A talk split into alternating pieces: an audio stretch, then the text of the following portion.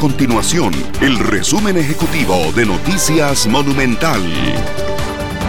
Hola, mi nombre es Fernanda Romero y estas son las informaciones más importantes del día en Noticias Monumental.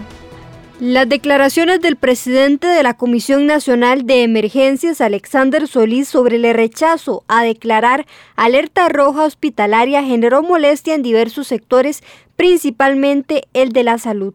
Uno de los primeros que reaccionó fue el jefe médico del Centro Especializado de Atención de Pacientes con COVID-19, SEACO, Marco Vargas. El médico relató la difícil situación que enfrenta el sistema de salud.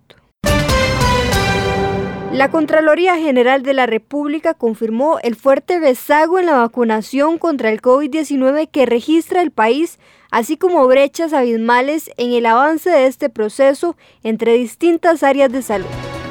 Estas y otras informaciones usted las puede encontrar en nuestro sitio web www.monumental.co.cr. Nuestro compromiso es mantener a Costa Rica informada.